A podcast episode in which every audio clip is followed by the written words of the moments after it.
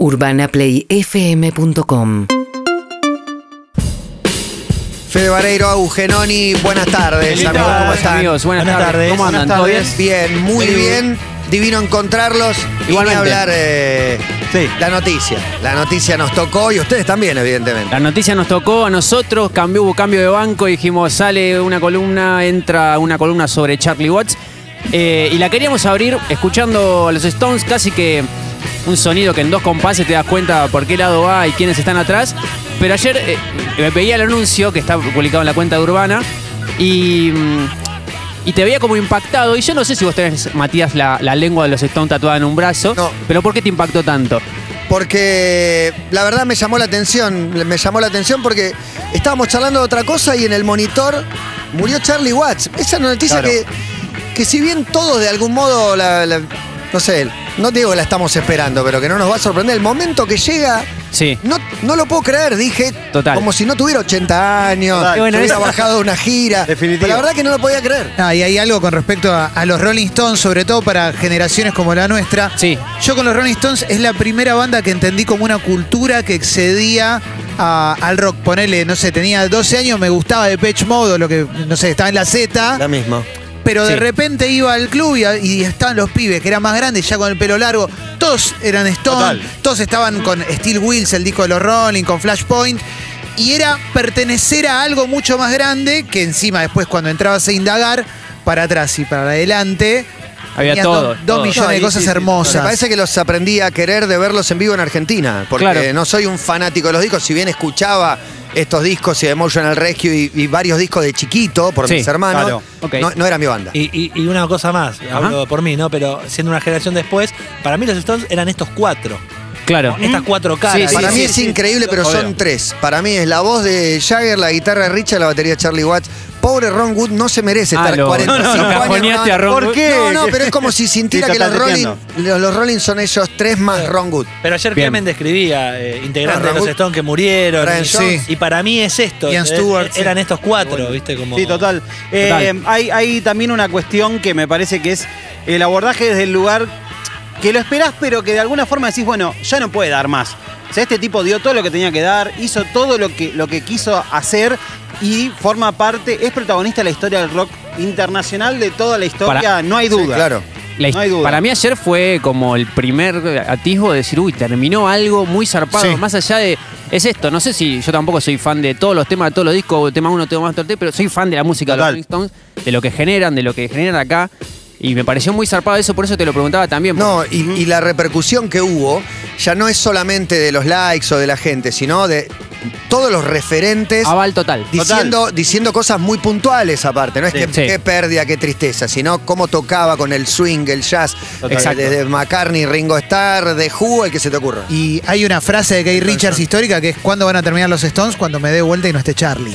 Entonces Bueno, ahí hay un tema. Para mí termina algo acá. Ayer Para- terminó. Pasa que la gira era sin él ya, Sí. entonces, no sé. Bueno, salía podía volver. Se iba a hacer sin él por primera vez, aparte, después de 40.000 años. Sí, eh, creo que es Steve Jordan el, el- baterista que los va a acompañar, pero esta columna más que nada eh, tiene que ver con, con esa sensación y mm, no, no creo que esté solamente dedicada o apuntada a los eh, Walters de Ocupas, sino eh, a contar, un, aproximar a la historia de un músico que vivió la mayor parte de su vida en la cima del mundo y hasta incluso que tenía una mirada sobre, sobre el lugar que ocupaba y hasta Sí. se quería correr. La iba, le iba a fantinear un poquito y le iba a preguntar a Gonza, porque hoy vi un tuit que la verdad que, que me mató de alguna forma, Gonza, que dijo algo como la asociación, lo, lo- lo que más le hace acordar, una de las cosas que más le hace acordar a su viejo son los Stones. Entonces también se nos juega eso Por supuesto. eh, al momento Yo me enteré de- por mi viejo, de hecho, la muerte de... Sí, a mí también Mirá me vos. mandó un mensaje mi viejo.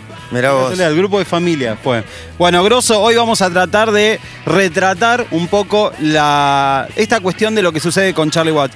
Eh, quiero citarlo en algo que me parece eh, bastante descriptivo para arrancar. Él dice, el desafío con el rock es mantener una regularidad. Lo mío es crear un sonido bailable y con swing. Vamos al 2 y escuchemos el swing de este señor. La canción es Monkey Man. Y nada más estable que un baterista, porque digo, por ahí mentalmente no, pero no podés perder el ritmo nunca. Total. Y este swing. Esta parte. ¿Cómo? muy elegante. Había una dupla también con Bill Wyman, que todavía no lo mencionamos, que, era muy linda también, ¿eh? Bajita, ¿no? Sí. Exactamente. Esto es de Let It Bleed del año 1969. Acá no había una tecnología que te dejara corregir, ¿me entendés? Y vos acá era- Cuantizar, se dice, como Sí. moverlo eh, la batería y dejar que todo sea como muy cronometrado. Acá eh, se mostraba eso, se mostraba el swing, cómo el tipo grubeaba al mismo tiempo que era eso, un reloj. Monkey Man de Let It Bleed. A la Pero vamos a hacer un salto, un salto justamente al grupo. Vamos a hacer más o menos 36 años después, en la próxima canción, Gonza.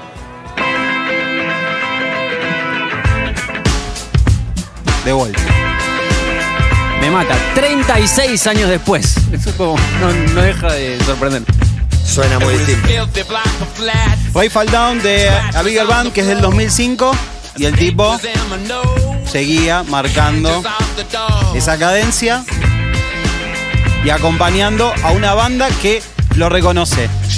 Lo reconoce muchísimo al punto que esto, King Richard, en su biografía, el tipo le dedica una parte como muy sentida a Charlie Watts y dice, de no haber sido por Charlie, yo nunca habría seguido aprendiendo y creciendo. Kate Richard, eh, quizás Keith es el, el- el espíritu de los Stones Claro. y, esa, y esa marca. De la técnica vamos a hablar luego, pero justamente esto que decía también un poco Mati, toca con mucha personalidad y con mucha sutileza. Muy. Y me da la sensación que habrá sido nexo entre la- la- el frenemismo de Sí. Jagger Richard, digamos. Totalmente. Aún con su silencio los debe haber acercado más de una vez. Definitivamente hay, hay algo de eso y en los Total. distintos perfiles que conforman la banda y el perfil que adoptó él.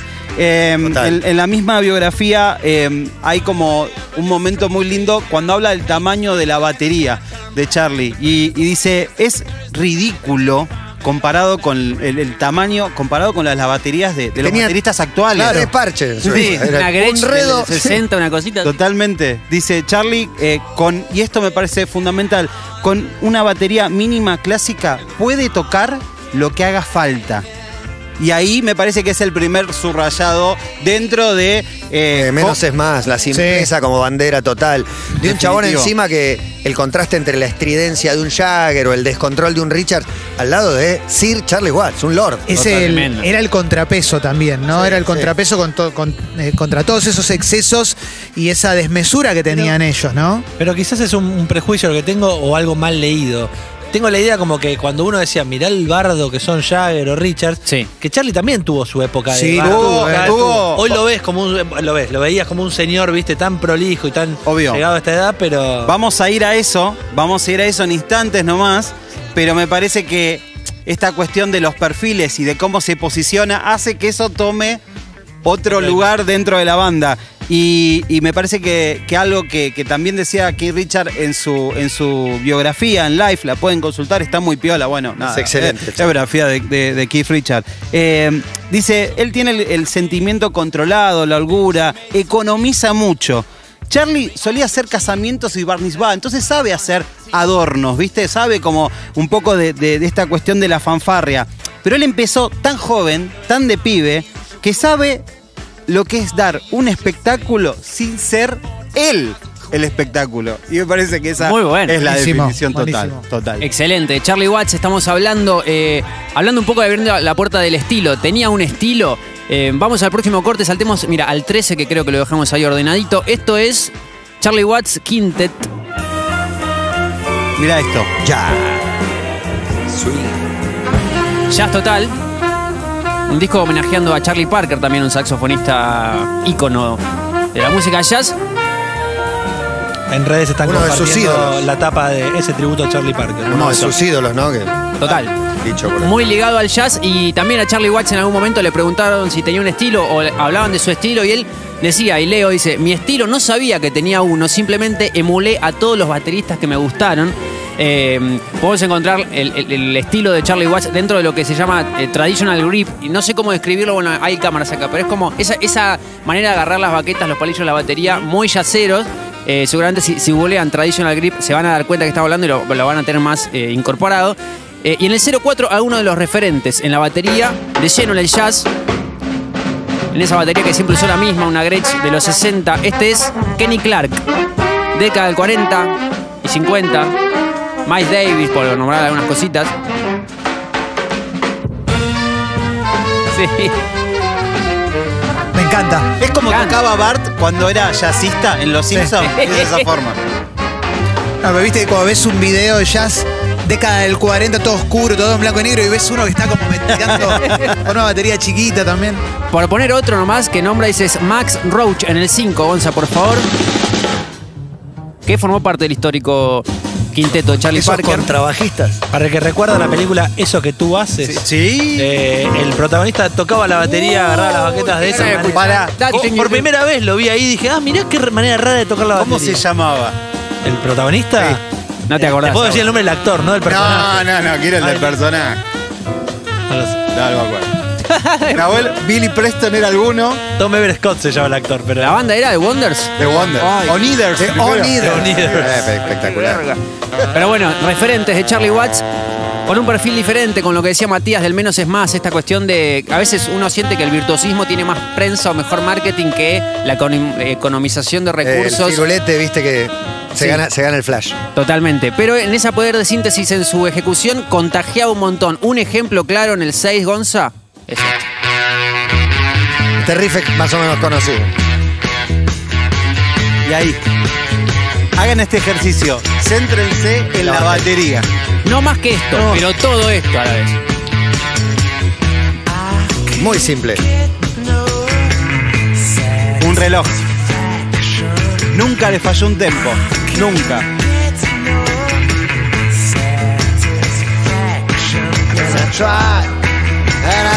Llega. Mis llaveros de los Stones, igual, ¿eh? No tengo Uh, ah, tatuado, pero. Muy bien. Uy, terracita y estos temas loco. Va, va, va. Una birra helada, por favor. Lo tenés a, a Mick Jagger con ese perfil. Hablábamos de, de, bueno, de Ron Wood también, no lo olvidemos. Hablábamos de Keith Richard. Y esto de cómo se iba parando cada uno dentro de la banda. Ayer circuló mucho la anécdota, eh, quizás en la que él demostraba un poco su carácter, a veces un poco fuera de borda, eh, que pasó en el 84 en Ámsterdam, una situación donde hay que recalcar esto, y que lo decía Juan, en ese momento Charlie estaba metido en una con las drogas pesadas que nunca había tenido en tarde, un mambo, digamos. claro. De hecho lo, lo describía como una crisis de mediana edad, lo que estaba atravesando. Y estaba, viste, medio en una. En ese contexto de cosas, Amsterdam habían sacado un disco que era eh, Undercover, Dirty Work. Eh, que no, no estaba muy bueno, el, el- el- digamos, el sonido que estaban en ese Ahí no toca tanto Charlie o casi no toca, por lo que creo claro. recordar, ¿eh? Ok. Eh, Entonces lo que sucede es que se juntan en Ámsterdam, ponen un punto, dicen, bueno, vamos a juntarnos en un punto. Así, en cualquier, en cualquier lugar del mundo. Para bajar, eligen Amsterdam. Eh, para calmar. No anduvo, no anduvo. Para ver cómo seguimos, a ver cómo sigue esto. Bueno, se juntan, qué sé yo, llegan al hotel. Obviamente cada uno ordena sus prioridades. Se arma una fiesta tremenda. Mick Jagger, en una especie también de descontrol y de todo, empieza a decir, che, a ver, Juan, Matías, Clemente, Fede. Che, ¿dónde está Gonza? ¿Dónde está Charlie? ¿Dónde está Charlie? ¿Dónde está Charlie? Hasta que dice, ¿dónde está mi baterista, viejo? ¿Dónde está? Y llama por teléfono a la habitación de Charlie diciendo, che, ¿dónde está mi baterista, viejo? Que venga mi baterista acá. Charlie, que estaba pocas pulgas, Sí, vieji, se cambia, se empilcha, todo perfecto para ir a la habitación de Mick Jagger, abre la puerta, pum, lo pone, trompada en la cara. Queda tirado sobre una bandeja de, de- Yo no soy tú. de salmón y le dice esa, esa, esa famosa frase, yo no soy tu baterista, nunca más me vuelvas a decir que yo soy tu baterista. Y en tal caso, vos sos mi cantante, Gil, y se va. Aguante, Charlie. Y cada día quiero más. Le vamos agregando cosas, ¿viste? Y el, el pasito te lo enseñé yo. Un tipo, un tipo que, aparte también de esta cuestión, de ese momento que tenía con, con- con el abuso de drogas, odiaba, y lo dijo varias veces, odiaba el tema de irse de gira, odiaba estar fuera de su casa, y hablábamos de em, la, la mansión francesa, la última vez que estuvimos acá, de la mansión francesa de Exile of Mainstream, que eh, él agarró y todos los Stones se fueron a esa mansión, y él se alquiló una casa a 200, 300 kilómetros de ahí para estar en un mood totalmente diferente. Él iba a grabar y después agarraba, pum, y se iba. ¿Viste? Eh, después también hay un par de anécdotas de lo que hacían los cuartos de los hoteles para pasar los momentos. Dice que se ponía a dibujar los cuartos de hoteles completos. Sí, era diseñador. Era él, diseñador, y Él era diseñador y se ponía a, a dibujar todo, muebles incluido, todo, como también para pasar un poco ese trance de lo que le generaba las giras y estar en estar metido en Me eso. imagino la habitación de al lado, un quilombo total y al lado. Totalmente. Bueno, hablando de esto, de que él era diseñador, eh, en el documental que hizo Scorsese en China Light, documental, película, viste como. Yo, para mí es un documental, no sé, Sí, para sí, vos, sí, Juan, para es, un, es un docu. Eh, hay dos momentos de Charlie que están muy piolas. Eh, uno es el que le preguntan eso, le preguntan, bueno, ¿qué serías vos si no fueses músico? Y dice, diseñador. Y el periodista, de una forma media chota, le empieza a indagar sobre su talento, ¿viste? Como que le dice, ah, y, ¿y qué onda? ¿Sos, y vos serías talentoso para eso? Y él dice, sí, sí, sería Y talentoso. yo soy. Claro, y entonces termina con una frase que es media como, eh, bueno, tal vez sí sea muy, tal vez sea muy bueno. Sí, tal vez sea muy bueno, ¿viste? Como diciendo, no me rompa los huevos, que me hizo acordar mucho, ¿sabes a qué? A Lebón. ¿Viste a Lebón cuando le preguntan constantemente, che, ¿qué es tocar con Charlie, con, con Spinetta? Sí, Charlie, to- tocaron conmigo, Y, nosotros, hecho. Claro, cuando exacto. le hicimos una entrevista para el podcast, dijo, che, ¿y no será que soy bueno? Se pasa que con 30 años decir eso iba a hacer sonar muy, muy arrogante. Claro, Pero- dice, Sí. ¿será que No, no, soy pero bueno? Charlie y Spinetta quisieron tocar conmigo. Claro, soy obvio. bueno. Dale. Y, y después también en el mismo, en el mismo documental eh, hay una parte que le preguntan a Jagger por, por la gira a los Estados Unidos y dicen, che, ¿qué onda la gira? La primera vez no le fue bien, pero la segunda, bueno, está pegando. Y Jagger empieza, viste, carismático a tirar miradas, cosas, esto. Y dice, bueno, quizás hay como una reacción química que está surgiendo. Y estaba Charlie al lado y le dice, ¿y usted qué piensa? No, no tengo idea. Me, me chupó un huevo. Vamos al hotel. Nos Tengo vimos. unos dibujitos. Tráeme los lápices, claro. Exacto. Hacía, ¿Vos sabés que hizo dibujitos Sí. también? Hizo dibujitos el chabón. Antes, bueno, tiene toda una historia hermosa. Vamos eh, a esto de que es un reloj, eh, pero del plano de la música, dejando un poquito la anécdota y todo lo- el resto. Al 7, Gonza, mirá esto, ¿eh? escuchá. Eh, Honky Tonk Woman. Chica de Hanky Town. Y ahí entra la señora guitarra. Ahí entra la guitarra. Se abren solas. ¿eh? ¿Cómo no hablar de Kate, no? Guitarra. Y la voz. Amero. Y este relojito. ¿Qué pasa si este relojito lo vamos dejando un poquito solo, sacando la guitarra, sacando el vocal, sacando el bajo y lo dejamos. No falla. Parece fácil. Sostiene todo, digamos. Sostiene toda la canción Charlie Watts, la columna de hoy en Todo Pasa. Es la cama en la que me acuesto, Charlie, decía Kay Richard. Y en el 08 el ejemplo al revés, mirá. Van entrando a poquito los elementos hasta que entra la batería. Bajo. Un, dos, tres. Y la cara de Clemens. Top 5 de tema de los Rolling Stones, por lejos. Jimmy Shelter.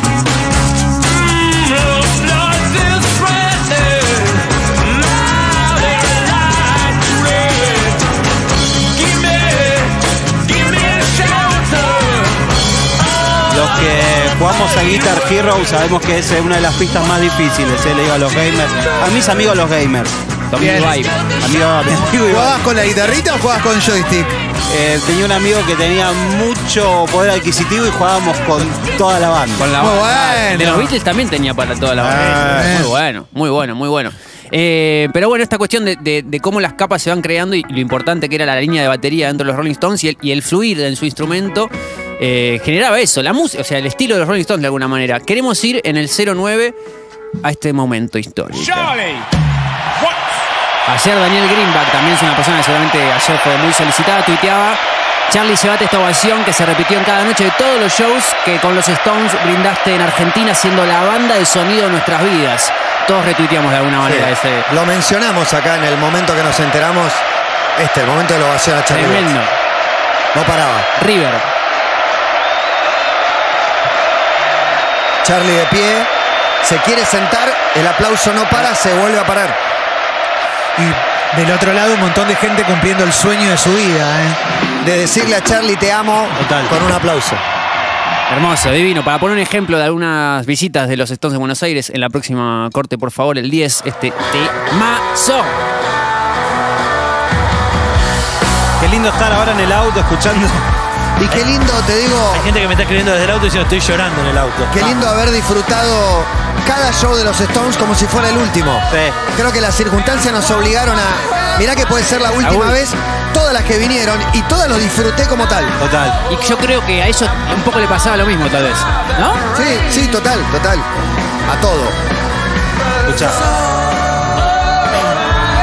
Mucho arrepentido, tal vez, también de no haber ido. ¿Cómo no fue? ¿Cómo no fue? Yo fui solo al último de La Plata, no tengo na- ninguna historia. y no sos fan, pero la pasaste espectacular. Cuando vi ese show dije, ahora entiendo todo. Juan, ¿te acordás? No sé si vos era ese día, seguramente lo hicieron todos los días, ¿no? Eh, Viste que tenían una pasarela en La Sí. Plata en el cual iban desfilando de a uno, Sí. como Sí. el momento, su momento, de toda la gente celebrándolo. A Charlie le dijeron como, bueno, dale, creo que es eh, que Keith Richard que lo empuja como, dale Charlie, Charlie dijo, no, no, no, yo no pienso Eh, atravesar Olvidate. esa pasarela y se quedó ahí atrás. Y obviamente la gente enloquecida, hermosa. Y de fondo hay una pared de guitarras. Tremendo, ¿no? Ah, es- obviamente, obviamente que. Jacobo Flash, el saltarín. Yo me acuerdo y me emociono, o sea, me genera viaje total en el tiempo. Qué lindo. Eh, dijo una vez el señor Charlie Watts, me encantaba tocar con Kip y la banda, todavía me gusta, pero no estuve interesado en ser un ídolo pop. Estar allí sentado con chicas que gritan y toda esa cosa. Ese es el mundo de donde yo no vengo. No es que, a ver, dice, no es lo que yo quería, pero bueno, nada, ya está. Igual me sigue pareciendo un medio tonto, ¿me entendés? Como diciendo, está bien, me lo encontré, no es lo que quiero, no es de dónde vengo. Pasó. Pero soy un Rolling Stone, che, bueno. Sí. Aguante Charlie Watts. Y eh, buceando en redes sociales o encontrándonos casi sin buscarlo, hubo muchos momentos, mucho de esto que decías vos, Matías, al principio. El aval total de John, vi un posteo de John Mayer diciendo esta cuestión de la economía de recursos y celebrándolo. Elton John. Eh, Elton John, Pues, Yoko lo- Ono. to- Todos los bateristas. Totalmente. elegancia, swing. eh, como- Elegante pensé que iba a decir. bueno, Elegante eh. también lo elogió. Dijo, Eh, dijo, eh, en el 11 chiquitito nomás solamente para ejemplificar uno que nos So conmovió a todos. sad to hear about Charlie Watts, the Stones drummer. Love you, Charlie. I always loved you. Beautiful man. Lo Great amo. condolences Lo más and grande que hay. sympathies Sí, to his Paul, lo amamos a Sir Paul Hermoso. llegando el tono. En el Yo arranque de lo la charla lo que pensaba es, yo no estoy Charlie. preparado para que se muera. No, Paul no, no, yo no, No, no, no, A un no. amigo empecé a enumerar y dije. Y está no, en la no. baraja, o No, sea, no, no es tiene- que está en la baraja. ¿Cuánto le queda? Ah, tiene Porque, edad. Con todo respeto, pero ojalá viva hasta los 98 o Kay Richard, 107. Kay Richard, el día que. Y pero cada vez falta menos.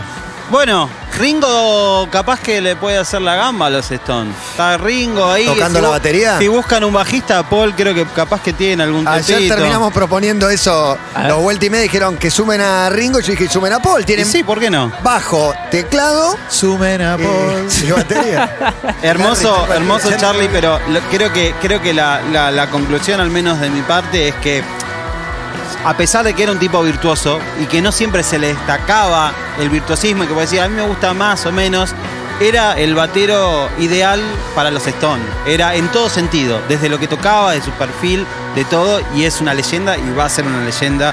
Así que también agradecidos poder hacer esta, esta columna Sí, sobre sí, Charlie. sí, sobre todo eso, repasar esos momentos, eh, algunas citas de las biografías y celebrar de alguna manera un músico tremendo, de una banda increíble, tal vez las más legendarias. UrbanaPlayFM.com